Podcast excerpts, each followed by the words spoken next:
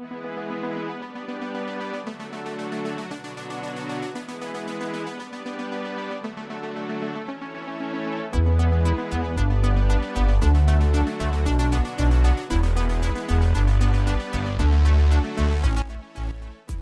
这里是佛系更新的梦想电影院，我是抱抱。好，欢迎各位收听某电台，我是 Daily Snake 啊。那我们今天就跟上期节目预告的一样啊，我们录一期关于这个《无敌破坏王二》影评节目啊。这个《无敌破坏王二》它全称是叫那个达闹互联网啊，很像那种贺岁档电影的感觉。然后我们今天录制的地点依然在一个比较嘈杂的地方。嗯，那么这个片子呢，呃，之前我们在这个年度就是预告的时候是说过啊，就是都很期待的，哎，是比较期待的啊。那个因为一的时候是在一二年啊，那个时候就确实很好看。那么二的话呢，它是确实，呃，就像我们之前聊这个续集电影一样，它做了一次升级啊，对这个故事的这个整整个结构啊什么的都做了一个升级。那我觉得还是不错的，所以我们就约了去聊一下这个片电影。你还记得我们就是做盘点的时候有聊过吗？因为那时候是，呃，预计还会上的是那个皮克斯的《玩具总动员四》。当时我们还说，如果两部片子碰到一起的话，那个奥斯卡最佳动画长片会颁给谁？现在可以松一口气了，他们俩并没有碰上。这个也不知道。玩具总动员四到底什么时候啊？我看最新的是说明年的六月份。对，明年应该会上吧。嗯，但是总的来说也就这样了。皮克斯我觉得近两年其实开始走一点下坡路。对，虽然是这么说，但是其实我看完《无敌破坏王二》，其实并没有我想象中的那么好。所以虽然《玩具总动员四》可能也并不是那么好吧，但是我觉得可能他们的水平会是差不多的水准。嗯。呃，这个反正因为《玩总动员四》现在还没有看啊，也不知道它最终是怎么样的效果。但是呢，至少我觉得这部《无敌破坏王二》比今年的这个《超人总动员二》要好。啊，那肯定，对吧？对对对。那么如果说不出意外的话，我觉得今年的这个奥斯卡的最佳动画长片，应该就是《无敌破坏王二》了。应该是。应该是啊，应该好像印象里面也没有什么可以超过它的动画长片了。那呃，你看完之后觉得是你预期之内呢，还是高于预期，还是低于预期呢？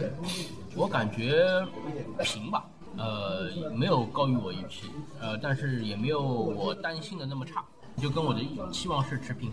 我是低于预期啊，嗯，你还是有点失望的了。呃，有那么一点点吧。那你失望是失望在哪呢？就是这个片子其实可以说是半部好片，因为它的前半段确实非常呃非常好，而且呢是有一点超出我预期的，因为它一下子呃把这个整个的世界观给扩大了嘛。它原先只是在一个小小的游戏厅，它现在直接到了互联网，而且它的互联网的这个视觉成像也非常好，就让我觉得呃。大开眼界那种感觉，但是它后半部分，就是因为它主要讲的还是呃云尼诺普跟那个破坏王他们俩之间是一个主线故事，这个主线故事其实到最后并没有完成的非常好，而且它最后的有一些反转或者是一些剧情的设置，对我来说可能是。呃，我个人比较不能接受的一种做法，这个我们待会儿可以具体的再聊。就是这部片子，我给他打的大概也就是八分左右，呃，扣掉两分，可以说就是在一个结局的设置上面。啊，所以说可能我们也是想法是差不多的吧。啊，对，呃，就是因为迪士尼的这个动画长片嘛，它必须要有一个合家欢的或者说美满的一个结局，对吧？它不能带有这种。不圆满的这种结局在，所以说在结局的设置上面，我觉得还是有些欠缺的。我觉得就剧情的发展来说，在人物的这个性格上面，在他的这个感情上面，应该还有一些可以。做文章的地方，但是限于就是说已经到结局了，必须就是把大家都是 happy ending 这种感觉，就是我们必须都是高兴的，不能是有这种悲伤啊或者这种其他的情绪在，所以说就把它收尾掉了。我觉得这是一个败笔。别的的话，反正待会儿我们聊到再说吧。嗯，那我有可能我跟你的观感是差不多的，呃，只不过我可能对它的预期会更高一点，所以会失望的稍微多一点点吧。但是它总体来讲还是一个非常好看的片子。那我们就聊一下具体的细节吧，因为这其实也算是今年的又一部彩蛋电影了，就是它被人称之为动画版《头号玩家》嘛。其实我们在之前做《头号玩家》的时候，我也说过。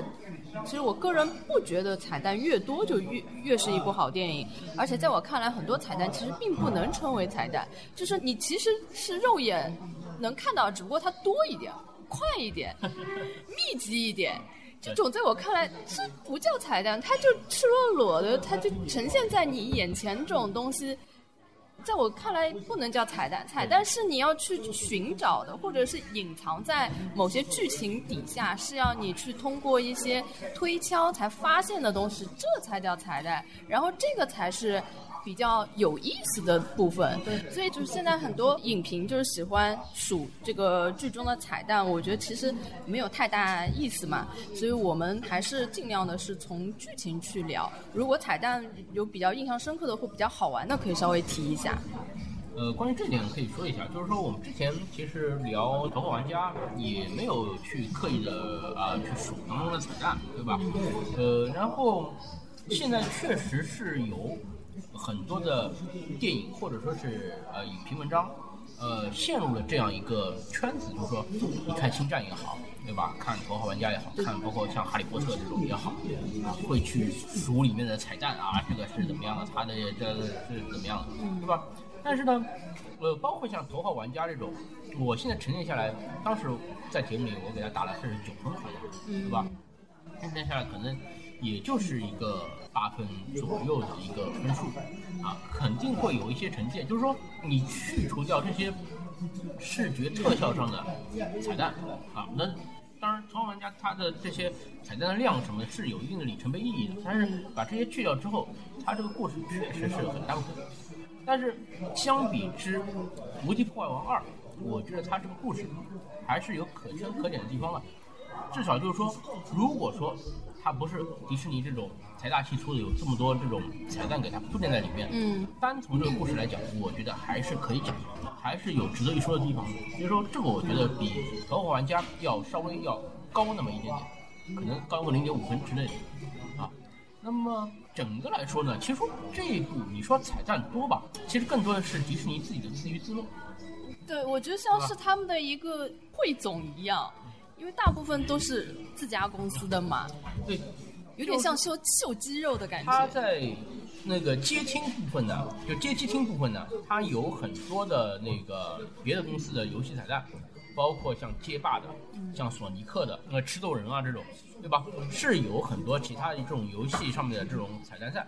那么这其实是第一部延续下来的。我们知道第一部的话，它里面的这种彩蛋还要多。对。啊，它里面还有甚至还有任天堂的这个人物在里面登场。你知道任天堂是一般性是不卖 IP 给别的公司的。啊，他在第一部里面都可以把这个人物的这个肖像权、使用权给到这个电影公司，这其实是很了不起。从第二部来说的话，在这一点上面，其实你是退步了啊，至少我就看不到第一部里面的路易了。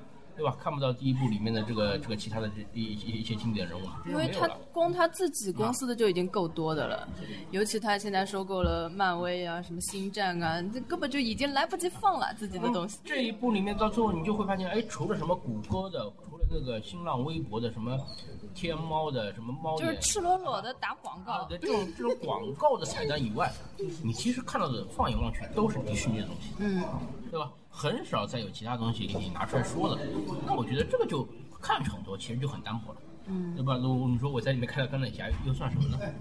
对吧？啊，有一些还是我觉得比较呃印象深或者有一点亮点的，就是其中那个云尼洛普他跑的时候，他撞到了斯坦李，因为正好出现这个时间段，斯坦李刚刚去世没多久，然后马上就在电影里面看到他的形象出现，虽然不是真人的，但是还是。一下子会挺感慨的，而且它的设置不是说我出呃很快速的在哪儿，它是迎面撞上它。那么这个其实也就是正好是因为斯特里老爷子他在这个时间段他去世了，对对吧？那如果说他没有去世，那他现在活得好好的，就就又变成了一个比较普通的彩蛋也就觉。得哎，也就也就这样了，对对吧？那么总的来说，我觉得这个东西，你说给他这个电影加分嘛，是有一点点，嗯但是呢，并不是特别多，可以说是一个亮点，但绝对不是它的一个优点，我觉得是这样。嗯，那你觉得这个片子，呃，你觉得好的部分跟优点的部分是哪些呢？我要这样说啊，这还是要从第一部开始说。就是第一部的时候，一二年的时候，我看这部片子，我当时惊为天人，嗯，就觉得这个应该是当时当年我看的最好的一部动画长片了。呃，为什么好？因为它这个故事，它的人物，他的那个拉尔夫主人公，他是一个很孤独的人，对，然后他又不是一个传统的这种正面的这种英雄式人物，他是一个反派，对，对吧？呃，但是他从本质上来说，等于像是一个不得志的，对吧？孤独的一个一个小人物吧。嗯啊，但是他这样，他一种不甘心，他要自己去获得一种个人价值的这种证明嘛。他去经历了一系列冒险，最后完成了这个故事，对吧？我觉得这是个很经典的故事。那我在看第二部之前，我就很担心，因为媒体的他的宣传的都是在宣传他的那些哎彩蛋啊怎么样的，哎这边有公主啊，那边有漫威啊，对吧？嗯哎，我担心他的故事。其实我当时特别担心的是公主这一趴哦，因为我感觉跟她的原先的故事，你无法去想象她怎么去融在一起，有可能只是为了呈现公主而呈现公主。但是现在我看到目前的呈现呢，还算不错，但是也没有大家一直津津乐道讲的那么好。我不觉得它这是这是一段非常亮的亮点，只能说是一个安排的还算不太违和的一个片段而已。就是他在呈现拉尔夫这个人的性格上面，我觉得他还是花了笔墨的。嗯，包括在几个镜头当中，我还是觉得有一些这种第一部当中的精髓，他在找寻，就是说一种社会对他的一种认同。他这边认同的一种产业方式就是朋友有多少啊？他在第一部里面，他最终有一个真正的朋友了，嗯对吧？他觉得哎，世界不再是我单独的一个人，世界上也有人是认同我的。但是他在第二部当中。他其实，在做所有的事情都是在想办法要挽留住这个朋友啊，不想让他的这个朋友不开心，不想失去他这个朋友，所以他做的事情都是围绕这个来开展。但最终的结果其实并不是特别的美好啊，这个我们后面会说到。但是当中这种感觉，他还是拍出来的。但是我看完这一部的第一感觉就是完全没有第一部走心，因为第一部他是就像你刚刚说的，他不被认同。其实他为什么会没有朋友呢？是因为他在这个游戏里面的设置就是一个反派，没有人愿意跟一个反派去做朋友。他的这个设置就像一个牢笼一样，就是固定了他这个人，他没有办法去突破这这一层东西。但是最后他发现，哎，有云尼诺普这样一个，他并不是说看你这个人最先设置是怎么样的，他是因跟你相处而会对你这个人产生不一样的感觉，所以他在他的心中，云尼洛普会有一个特别不一样的位置，所以他为什么这么珍惜这段友谊？然后他在这段友谊中也得到了自我价值的实现。然后我们看到，在第二部的时候，他一开始其实是有了很多朋友的，但是他到了第二部里面，如果说又退回到了那种没有自信、找不到自我，然后又是那种患得患失那种感觉，其实就是又有一点重复了。但是其实令我觉得感到有一丝丝希望的是，就是他们俩的友情也太经不起考验了，就是。就是莫名其妙的就，哎呀，这个我们慢点放到后面来讲吧，因为我觉得这是一个我特别不能接受的一个点，我们就先说优点的部分吧。呃，怎么说呢？在第一部里面，她的女主就是这个云尼洛普，你其实也是一个配角，对吧？她的主人公完全主要的故事就是围绕着这个拉尔夫他来开展的。但是在第二部里面，他明显的就把戏份、把这个人物的成长有一部分重点就是放到云尼洛普身上。对的，呃，云尼洛普他一开始就在思考，就是说，呃，我到底想要什么，是吧？他一开始觉得可能是我想要一个游戏的新的赛道，或者想要一个新的这种捷径啊，这种玩法，对吧？嗯，但是他后面发现游戏机没有了之后，家没有了之后，他想找回自己的家，去整弄弄一个方向盘，对吧？然后一直到等到他从那个公主那边出来之后，啊，他才意识到他可能是想要一种新的游戏生活，啊，就说他也是在一种自我的这种找寻的一个过程当中。那么电影也是在拍他这个他这一部分也是花了很大的笔墨的。那我当时觉得，哎，是不是这一部就是把主人公的重心给转换掉了？拉尔夫不再是一个核心主角，而是云尼洛普是核心主角。那他不是，但他后半段的时候又把这个重心拉回到拉尔夫身上。那所以说，这个电影的配重上面，我觉得是有一点点问题。就唯一让人感到宽慰的，就是说处置的还不算太差。最终这个故事整个来说还是圆回来了，这个让我还是可以的。我觉得这个片子它的优点就在于它的视觉化的那个呈现上面，因为它跟第一部比起来，它从技术啊、画面啊，还有视觉的想象力上面。全面都得到了提升，然后它的这个动画片的制作团队是疯狂动物城的，所以你可以看到他们刚进那个互联网世界的时候，其实也是一个小星球的一个呈现，是像一个城市一样，对，所以它还是蛮丰富的。但是我觉得其实跟疯狂动物城比起来，其实没有那么多细节，它只是各种各样的品牌，然后各种各样的互联网上经常用的一些 APP 的一些 logo 啊，对，有一些元素把它。融合在里面，包括推车的蓝鸟啊之类的，把它都放进去。对他把它那种具象化、实体化，其实这这些东西做的还蛮可爱的。就是尤其是他们刚刚进入这个世界的时候，他们一进去，呃，先是问那个 Google 是吧？嗯。然后呃，那个博士鸟跟他们就是聊天的时候，会有那种关联线词语的那那些设置，这些都还是非常有意思的，就是。呃，令你有一些共鸣的，因为你自己查东西的时候，它也会有那种联想词出来嘛。然后包括推特的那个小鸟，不是推特上面也是一个小鸟的形象在那儿，而且他们都在看猫的图。嗯，对。就是 就是反映了当下人就是猫即正义嘛，就是网上的正正确。不是不是看猫，就是看小孩嘛。嗯。包括后来那个就是那个破坏完，他不是到那个爆音视频。啊，爆音视频。他他为了要炒火自己，就是，呃，想了各种各样努力的方法，最后还不及一个猫围着自己尾巴转的那个视频 来的观看人高嘛？就其实蛮体现现在这个网络上云吸猫的一个现象嘛。就是有很多现象，就是呃，令你非常有共鸣，而且它融入的非常好，不会让你觉得特别突兀。就是说，它讽刺了一些东西，就是说，呃，网络上面一些。看似很常见，但其实是完全不合理的这些东西。就是说，这个视频他们做了个视频，明明很无聊，对吧？对对。但是但是看的人很多，点赞的人很多，对吧？包括就是说迪士尼他自黑说这些公主她怎么样怎么样怎么样。每个人都有自带的一些不可逃避的一些自带属性，然后包括一唱歌就会有聚光灯打过来，对这种这种这种怪异的这种还是可以的。它是有很多讽刺啊、自黑啊这种地方，但是这种东西呢，只能说是一些小的亮点。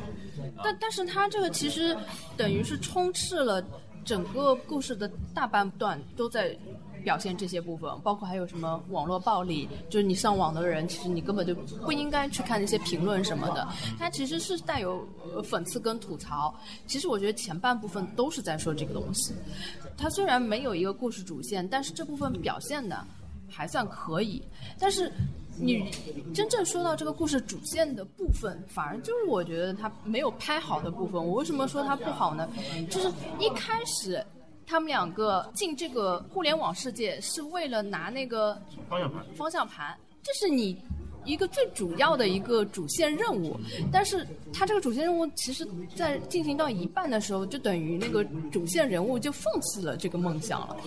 对，这这个其实让我就觉得是一个。有点怪异的一个地方，对他这个这个地方是没有处理好，因为他呢之前，呃铺设了很多的桥段，就是说我们要拿到这个方向盘，就是我，而且他从头到尾说我想回到我自己的那个世界里面，对吧？包括是想就是说要设置了这个时间，就是不停有人来提醒。对，这这其实对他们来说，应该这是一件对你们很很重要的东西，而且他其实呃在前面有一个伏笔，就是说不是因为那个。破坏王是帮他重新在他的游戏里重新开了一条道路，导致他最后这个没有按照常规路线走，然后现实中的人把这个方向盘给弄坏了嘛。然后当时呃他去劝他的时候，就跟他说：“你不是说你不喜欢这个单调的游戏？你能预知每一条路线最后会发生什么吗。但是那个云宁洛普他说，我虽然说不喜欢，但是我没有说我不喜欢赛车啊。虽然我我知道它每条路线是什么，但是它还是会有一些些不一样的。那其实这句话就能说明，其实你内心渴望的还是在你自己的这个游戏世界里，对吧？但是他在进入到互联网之后，他就只进入了那个什么叫狂飙什么狂暴飙车，狂暴飙车，就进入了这一次，就自己的梦想就变成要待在这个世界里，这我真的是无法。就是有点表是吧？对，我真的我无法理解这件事情，而且就因为这件事情可以放下，就也也不能这么武断说放下他们友友情，就是你已经就是弃他于不顾了，他在那边呃争分夺秒的为你拍这个方向盘，然后在你这儿。其实他就已经等于是个可以放弃的东西了，而且他准备留在这个世界，这件事情也没有在第一时间告诉他，任他在那边忐忐忑忑的一直苦苦等候。这首先你放弃方向盘，我就已经第一个我已经有点不能认同了。第二，你这么轻易的就是要等于放弃自己的故乡，要在别人的地地盘深耕落地的这一点儿，我又有一点不爽了。关键他做出这个决定呢，其实对拉尔夫也是有影响的，但是他没有告诉拉尔夫。是啊，那肯定是有影响的。啊，这这一点上面是有一点不负责任的，其实我觉得，对吧？然后这个故事呢，从电影叙事上的角度来说呢，就是说每一个环节，就是说每一个细节，其实都不是说是多余的。就是说，按照传统理解，就是你这个故事既然一开始说，哎呀，这个时间越来越少了，对吧？还有八小时，还有三十分钟，那么你后面就应该是围绕着这个东西，就是在千钧一发最后一刻的时候，我筹到钱了，我把这个方向盘拍下来，对吧？那么至于后面的故事再怎么说，那是后面的事情。但你这个桥段，你后来你就没有很好的去把它解释清楚，就是你这方向盘到底拍还是没拍？那么按照我的理解，应该是最后是拍了，对吧？但是你这个这边就是不交代了，对吧？你就把这块给跳掉了，这就有点不负责任。对啊，他就等于这一条线就放弃掉了。方向盘这条线，它本身是一个主线，应该是它。你看，它进入这个世界，其实一开始所有的事情，包括去偷那辆车，都是为了要那个方向盘的。但是他到了三分之二处，就突然放弃这条线了。然后他想，他就是这个云尼洛普，他的愿望是突然油然而生的。这一点也很突兀，就是因为他跟那些公主聊了天，说你们怎么能在唱歌的时候有追光灯打下来？人家就跟他说：“你对着一滩水，想想你内心最渴望的东西。”他一开始其实还并不知道自己渴望的是什么，然后就因为硬要去想我渴望什么，突然发现，哎，我想要留在这个世界里，我就觉得这也太牵强了吧。然后我就一直在觉得，是不是这个游戏是做了什么植入？我因为我不知道现实生活中有没有这款游戏。我玩过狂野飙车，但是确实没有玩过狂暴飙车。我不知道是不是同一个游戏啊？我觉得，但是我觉得是没有，他应该会出道的，因为他在快结尾处说什么，还有一个非常具体的日子，一月二十号要上线这个这个游戏，所以我怀疑他是之后可能会上线的一款游戏，而且非常有可能会加入云尼洛普这个角色在这个这个游戏里面，所以我就觉得，如果真的是因为。这个原因而把这个故事走向变成这样的话，我就太失望了。即使不是这个原因，我也觉得这条线的改编，我反正我个人是非常的不能接受的。因为这个故事呢，就是说这部电影的，给我的感觉就是说，它其实作为迪士尼的一部动画长片，它是一个定义向的片子。呃，怎么说呢？就是说。很多的剧情桥段，你只能以儿童的这个理解能力去理解它。我讲最简单的一点，就是说他们到了这个世界之后，面临的最大困难就是钱，对吧？没有钱，没有钱，这个方向盘没有办法买，什么事都不能干，对吧？所以说他们想办法去筹钱。但是在这个互联网世界当中，所有的人都是在帮他们的，对吧？而且跟你不谈钱的事情，比如说你去那个弹窗，那个弹窗仔那边去接任务，弹窗仔也是无条件的去帮助他们。那唐双仔在问问他们收钱呢，对吧？然后他去站姐那边去要拍视频啊、点赞啊什么的，站姐也是无条件的去支持他们，对吧？都是正面的形象。包括他哪怕是最后他要去暗网那边拿那个买那个病毒，对吧？也不说是买了，就是拿病毒，对吧？那病毒不要钱吗？对吧？这其实从电影的角度来说，他把这些东西可以现实化的东西，全部都是一笔带过。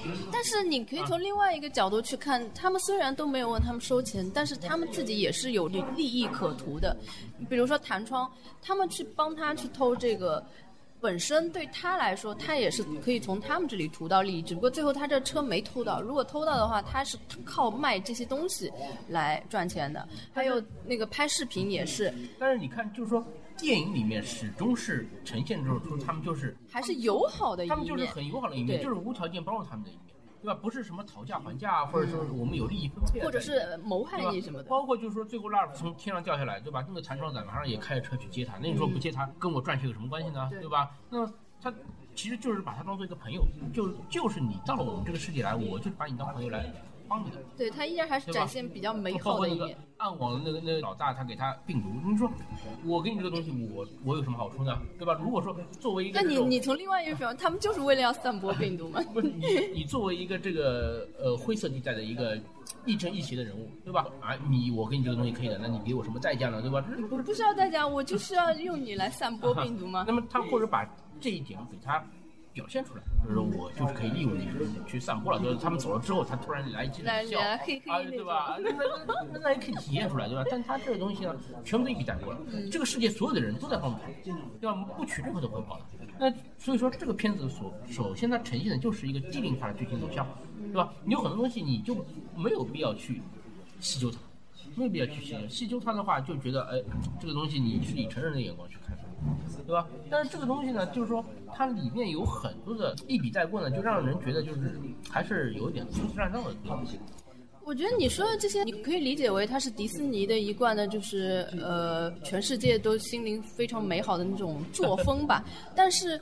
我觉得还没有到了那个影响到剧情的那种感觉，就是我之前说的那几个转变点，对我来说是属于我很不能接受的那种转变。确实是不能接受，就是说它在剧情的设置上面呢，确实是有一些捉襟见肘的地方。怎么说呢？就是说我前面就说了，它这个故事想要呈现的是两个人同时的成长，但他们的成长的方式跟路线是不一样的。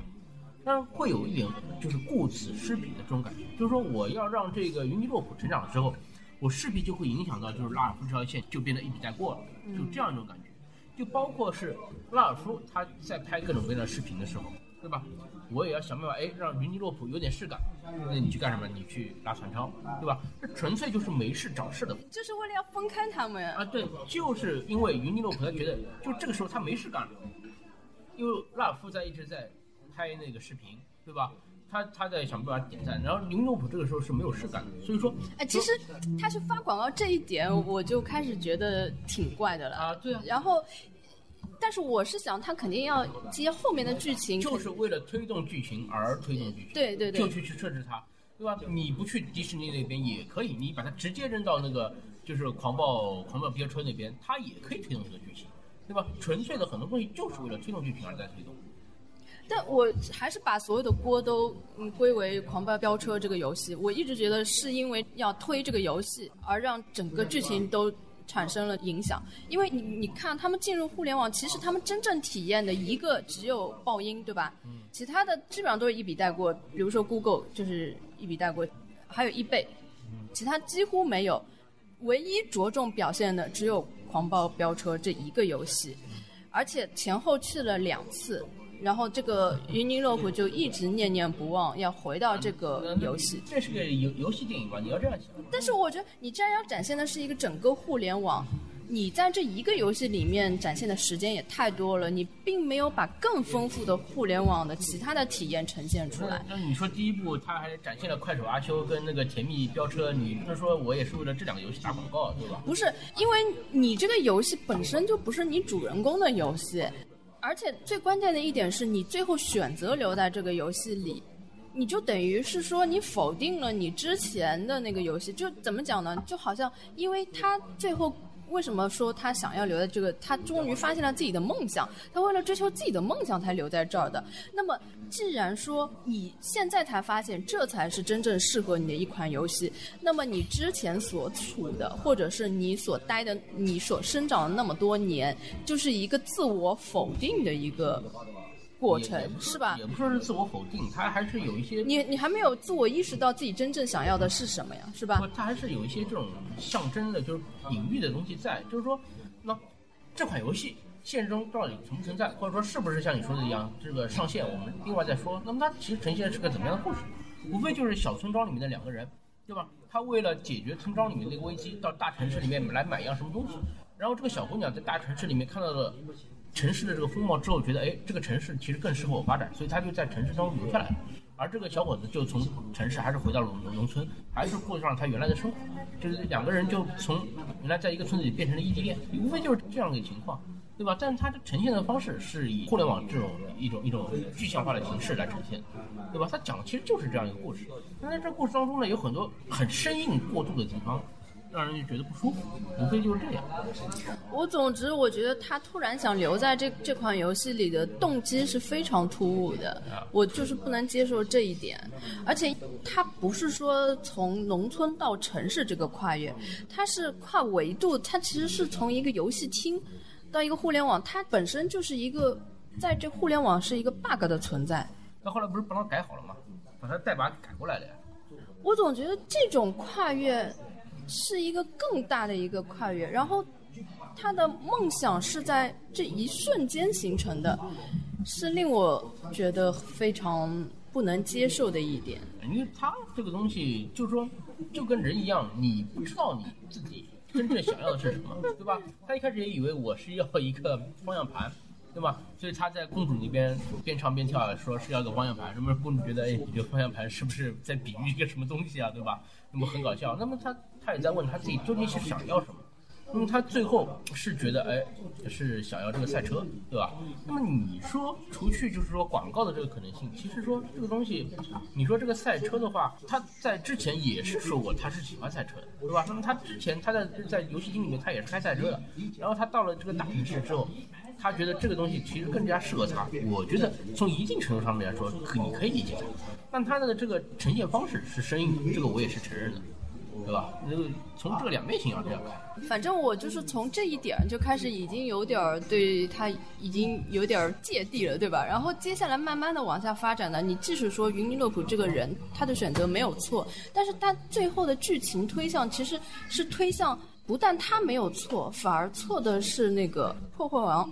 但其实我觉得他反而是呃一直没有任任何改变。就是说，他在这个片子里面不改变的这个人，反而是做错事的人。那是他确实是说他，然后他还给他然后还给他安了很多。就是性格上的缺陷，其实我在我看来，这些缺陷是因为这件事情之后硬给他深加上去的。如果说没有这件事情，他其实是执着等在那里的那个人，没有放弃友情的那个人，然后依然维持初衷的那个人。但就是因为你要剧情的推动，然后你给他安排了一个去找病毒的一个情节，然后就把所有的呃性格缺陷全都放在了他的身上。我觉得。这又是让我觉得稍微有一点点怪的一部分，在一直到最后，它变成了一个无限复制的病毒，然后那个画面的呈现让我觉得也不是非常有想象力，因为那一段就是很多小破坏王组成了一个大破坏王，让我想到了三打白骨精里面那个巩俐版的那个白骨精，也是一堆骨头组成了一个大的白骨精，然后我就觉得哇，这。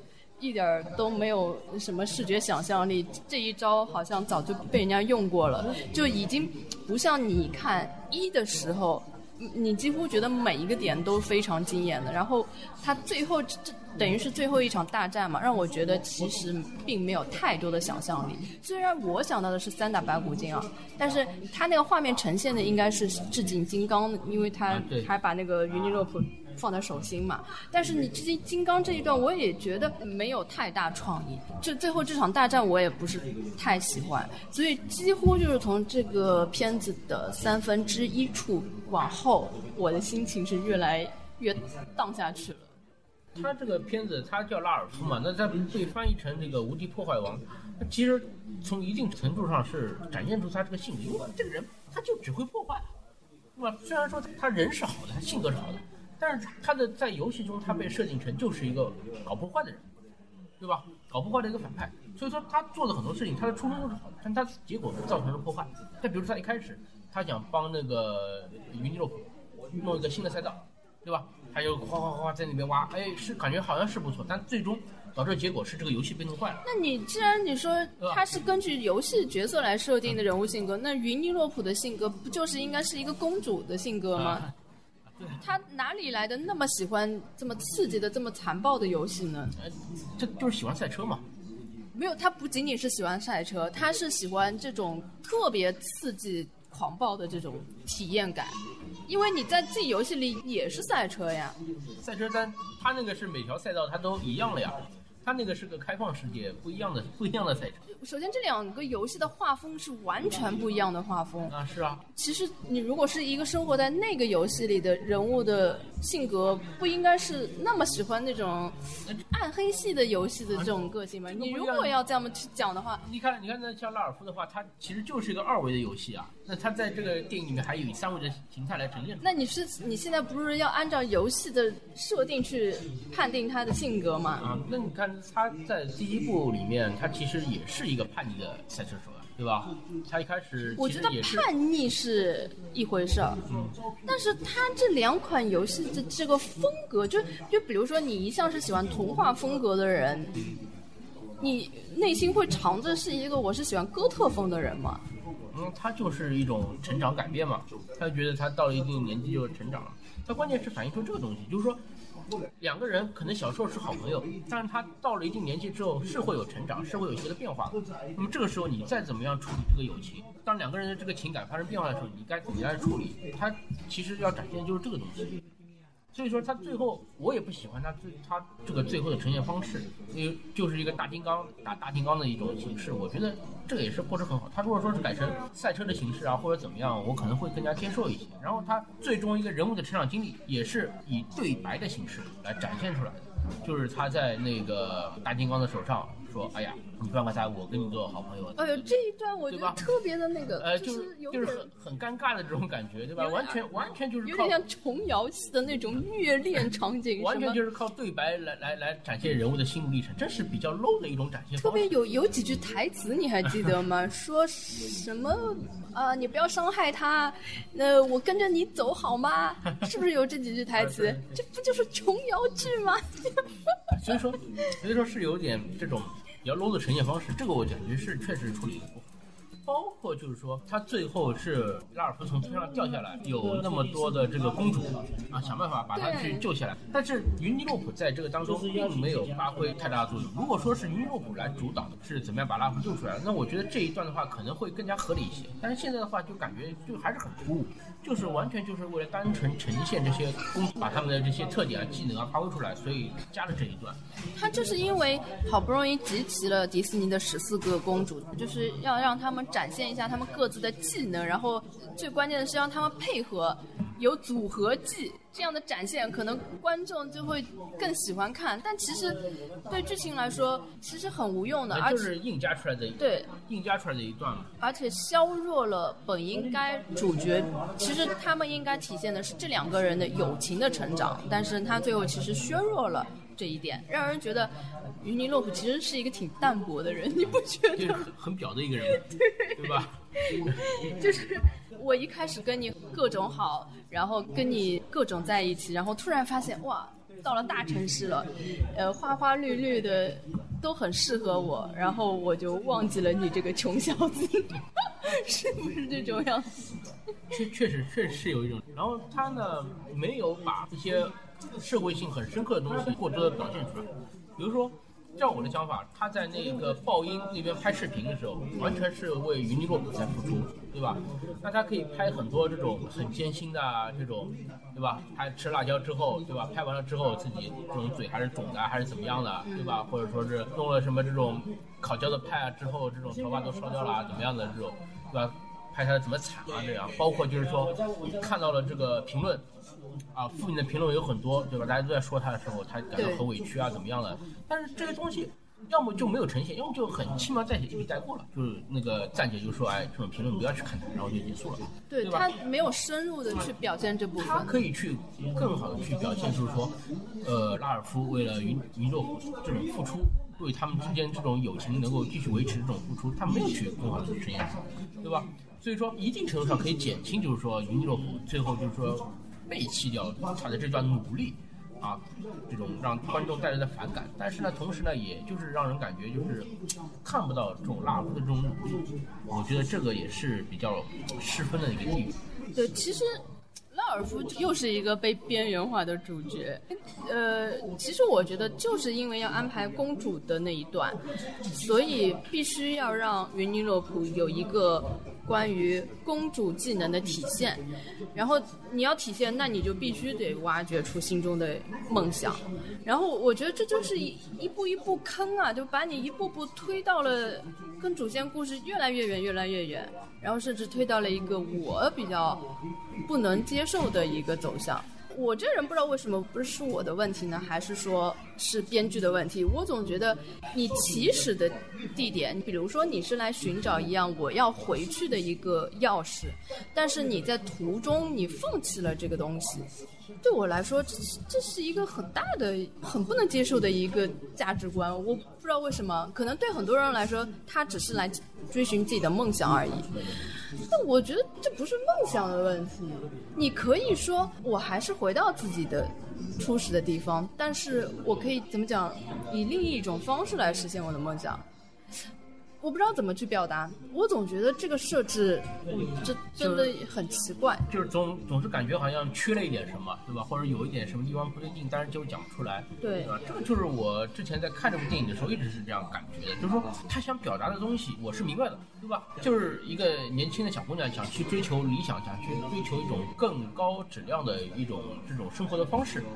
但是他这种表现的手法总是让我感觉就是有点不习惯，或者说觉得跟这个电影的这个初衷是不符。然后呢，我就像我前面说到，这个电影的这个结尾，因为迪士尼的电影它必须要是一个全家欢的结尾，所以说它有很多负面情绪，它不能在结尾当中呈现出。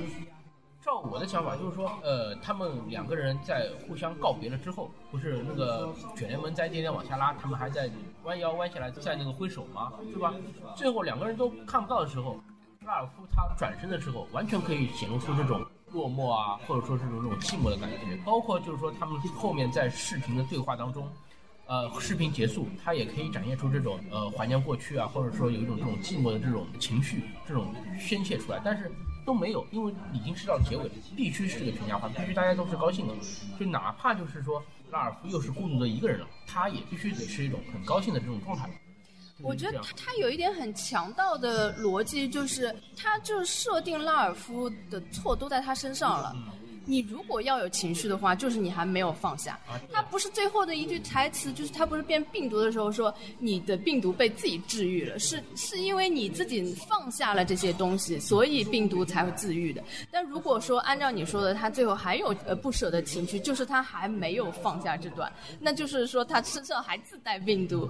这这我觉得是很强盗的一个逻辑，就是他这种正正确嘛，就加在你身上嘛，对吧？嗯，就是追求了理想，你的朋友追求理想，你必须要放手，让他去追求理想。其实我再不舍，就这样才能显示出你们是成长，对对吧？你不能放大自己的情绪，就是我即使悲伤，我也要不悲伤。但是其实这本身是一个很悲惨的故事。你想，两个人去的，一个人回来了，而且我是为了他去的，我是为了让他能够回到自己的世界。结果其实。他根本就没有想着要回来，这件事情多悲惨，好吗？所以说，就是撇掉了那些彩蛋啊，那些什么公主的梗啊之后，这个故事其实还是很惨的，而且呢，他也是没有把这个惨给拍好，就感觉你要不就是就像我们这样讲的一样，把它拍得很深刻，对吧？确实是很惨这样一个故事，要么呢就是想办法把它圆好，对吧？你现在呢又有一点这种半吊子的这种感觉，但是呢，他还要粉饰掉它，就是让你们看不出它里面是是很惨，强行的政治正确，对吧？对，这这这就有一点，就有点不舒服了。这样让你们最后看的还是觉得很开心的，其乐融融的。但其实哪有？我总觉得其实就是丢失了一块很重要的东西嘛。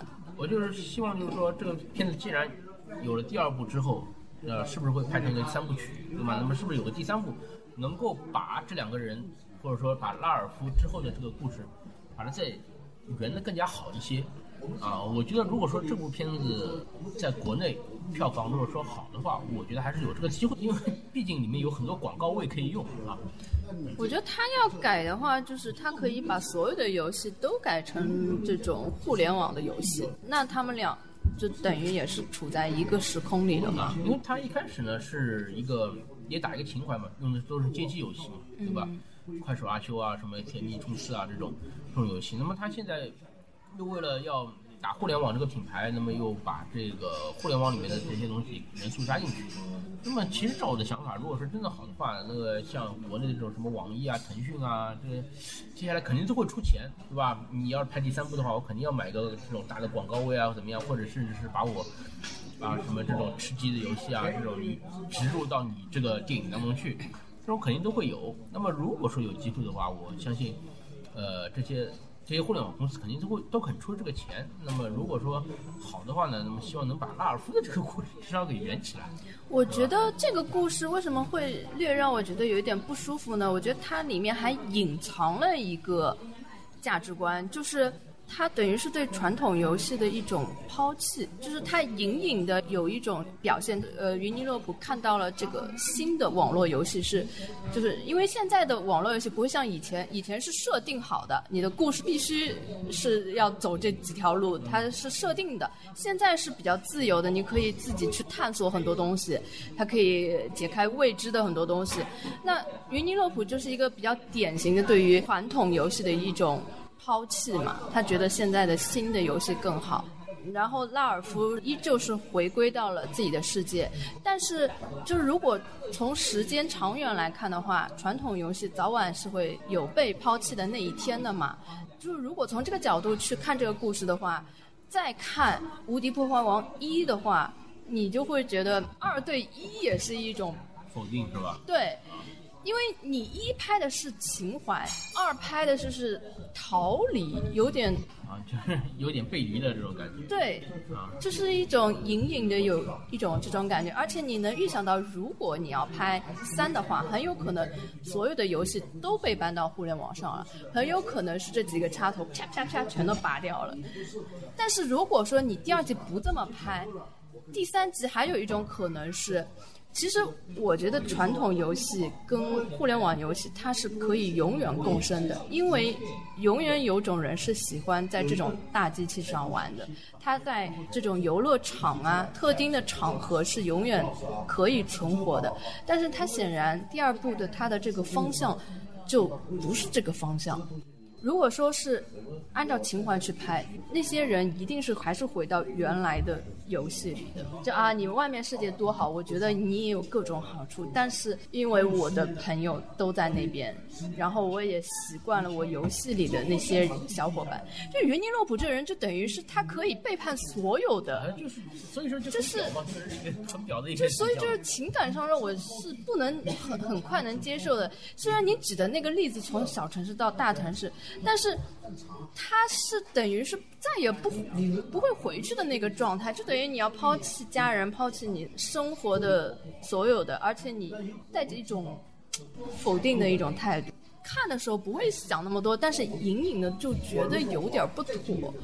然后呢，再加上他最后的那场结尾的大战，我觉得也没有拍的特别好，所以令我觉得这个从三分之一开始，整个就往下走。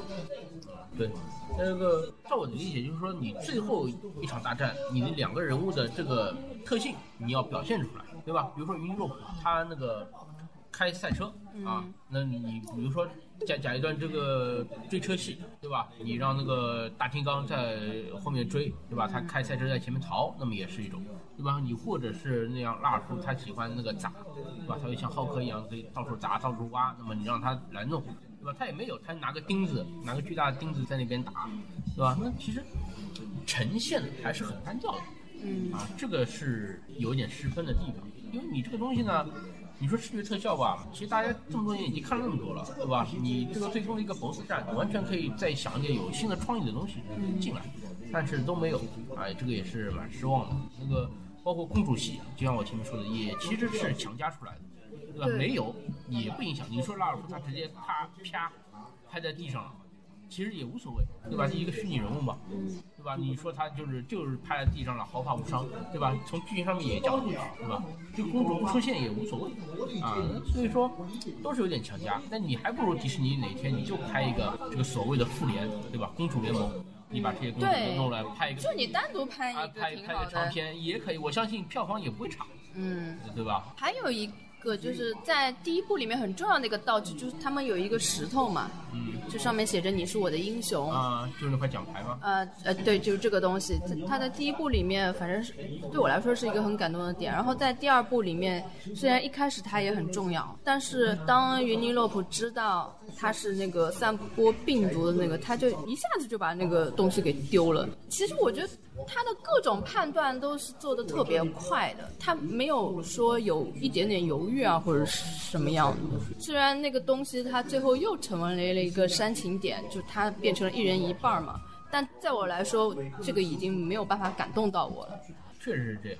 那当时呢，其实扔这个东西呢，我觉得我知道它肯定是一个到时候煽情点会用的，嗯，对吧？因为你说这个他当时意识到是病毒是他放的呢，有生气的，我觉得也可以理解，对吧？这个怎么说呢？就是说这个地方你说突兀吧，是有点突兀，但是说合理嘛，你从机灵向的这个角度来看呢，也可以看到有一定的合理性，就是你不能什么东西都太，就是说这个片子它的这个年龄向，你就不能把它太多东西太较真，太较真呢就真的是没法看，就这样给我这样一种感觉。总的来说呢，还是可以，因为他六年以来他拍了第二部，很多的剧情上面的一些细节上面呢都延续下来了。但故事上面呢，确实是有点缺陷，因为可能编剧或者导演想讲一些更加多的东西，但是限于这个篇幅，限于这个年龄项，他没有办法把它展开来讲。啊，这也就是他跟呃《玩具总动员》也好，跟其他的一些这个更加优秀的这个动画长片来说，还是有一点区别。就是走心度不一样嘛。你其实动画片拍到最后，就像他们这种都是特别高水准的团队，画面想象力什么都没有问题的。包括你的搞笑的点啊，你在哪些地方可以出现高潮啊？其实他们都可以把控的非常精准的。唯一你能够特别突出的就是你是不是真的能够很走心。我为什么一直是喜欢皮克斯的动画片呢？是因为它大部分最后真的是走心，就是你哎呦就看到泪流满面，然后有共鸣有共情，不像我们现在就比如说是这个片子，你要说它缺点其实也很难说。像我虽然说了那么多，但你都很难说它是一个绝对的缺点，你只能说我看了稍微有一点儿有点瑕疵、啊，有点不舒服啊，或者怎么样。而且这种不舒服也是个人的，你不能放诸到每个人，别人就觉得很合理，但只是在我个人觉得它是有一点怪的，那你就没有办法很明确的说出它的缺点，但是它就感动不了你，就是那种没有办法走到你心里，因为你你总觉得哪里怪怪的。就跟皮克斯的那种讲故事呢，就是最终还差口气，嗯，差口气。就像这种，哎，就你看《玩具总动员》啊，真是哭啊，然后就是共鸣啊，就包括像瓦力啊这种，对最后哎就是很感动，对吧？两个机器人当中也有爱情啊什么样的这种，对就是哎但这部就是总感觉就是差一点点，但是、嗯但是你又讲不清楚说它绝对是哪里不好，对吧？啊，就是就是这种感觉，就是当然今年呢，就是《超人总动员二》呢。也就、哎 也就这样。皮克斯也是有有有一点退步啊，这个没有，不是，我觉得就是皮克斯的精华已经放到了迪士尼那里了，但是迪士尼呢又有迪士尼的一套做法，你又不可能完全的像你。超人总动员我皮克斯我以前也是很喜欢，对吧？我是可以说皮克斯动画里面我仅次于是瓦力的当年，呃，为什么？因为我很喜欢看超级英雄电影。那么超级总动员它刚出来的时候没有复联的，对吧？对啊有 X 战警，有神奇四侠了不起了，对吧？DC 的话连那个黑暗骑士什么都没有。当然觉得哎，有这样一部动画片也不错，对吧？里面有很多超级英雄，各种各样的超能力，而且他是调侃他们的，但是到现在的话，你再看这个东西，看超级英雄，你还看这个动画片，你看他的心意就不比当年了，嗯对吧？有很多东西可能现在都已经看烂掉了，他在那边还在用动画来呈现，对吧？那这个就差一口气了。嗯，相比迪士尼的话，对吧？虽然说一二年的时候，《无力破坏王》他惜败于这个《勇气传说》，对吧？说到这个，就是那个公主里面最有意思的一个梗，就是吐槽她，呃，从来听不懂她说什么，因为她是从皮克斯来的公主。对，你就是说你当年就很难想象，对吧？你在看《无敌破坏王二》的时候，里面居然就有《勇气传说》的美丽了，对，这个就就很不可思议的事情。对啊而且他还等于，因为当年就是无敌破坏王就输在了勇气传说手上嘛，所以在所以还黑他一把。对，所以就来黑他一把。我觉得这个点倒是真的蛮搞笑的一个点。啊，那我们还希望他今年能够拿到这个最佳动画长片啊，这样的话有机会说不定还能看到第三部。好吧，就是我我觉得我对一个片子的喜爱啊，无论它其他的部分做了好或不好，如果它能够走心的话，那真的是由衷的会特别的期待。像《无敌破坏王一》就是有这种感觉，对，但是看到二呢，它虽然不差，但是你如果对它的续集，你对它的期待就有点儿，跟你去年在期待这部的那种心情是完全不同的了。就是哎看嘛，肯定也是会去看的，但是就已经是天壤之别的那种感觉。就是说，从今年的这个趋势来看，以后的电影肯定会有这种各种各样的梗的埋藏的这种电影出来，嗯就类似于像《头号玩家》、像《无敌破坏王》这样的电影啊，它可能对于这个呃片子的这个剧情的推进并没有什么决定性的作用，嗯但它会加在这个里面，会有很多，比如一百个、两百个，对吧？这种你根本就数不过来的这种。那么，如果说再到后面《无敌破坏王三》，它还是用这种方式来吸引眼球的话，那么可能这个片子的吸引力就会降低很多，嗯对吧？其实这种片子看得很累啊，你一个大场面，比如说他们刚到这个城市的时候，拍一下子那个远景，对吧？整个互联网城市具象化的写在里面。我是知道那个时候里面肯定有很多梗，是吧？这边那个 logo，那个那个那个 logo，可能每每个都是彩蛋，但是你就会很累，看不过来。然后这一个镜头其实就几秒钟的时间，对吧？这种片子看多了，其实你也就觉得累，然后就对啊，你去把它全找出来有何意义呢？对吧？然后意义其实不大，对吧？那么这种片子，如果说这种新奇的噱头去掉了之后，这个热潮过掉之后，你再拍第三部的话，如果说你没有在故事上有所新意的话，那你这个片子就不吸引人，嗯。对吧？反正只要它票房好的话呢，还是会有的，只是都会沦为那种看嘛，还是会看一看，但是呢，就是期待的心情就完全是不一样了。对对。好吧，那关于《无敌破坏王》，可能我们的观感会跟别人不一样，因为它现在的口碑是普遍较好的。但我们这儿呢，虽然分也给的不低，但是呢，主要是以批评为主啊，呃，敦促督促勉励为主，好吧？嗯嗯，啊，别的也没什么了。那我们今天的节目就先到这儿啊。那么也欢迎大家持续关注我们两个电台的后续的其他节目，好吧？嗯我们下次再见面可能就是盘点了。啊，盘点了啊。这个那我们今天节目就先到这儿，嗯，好的，各位再见。拜拜。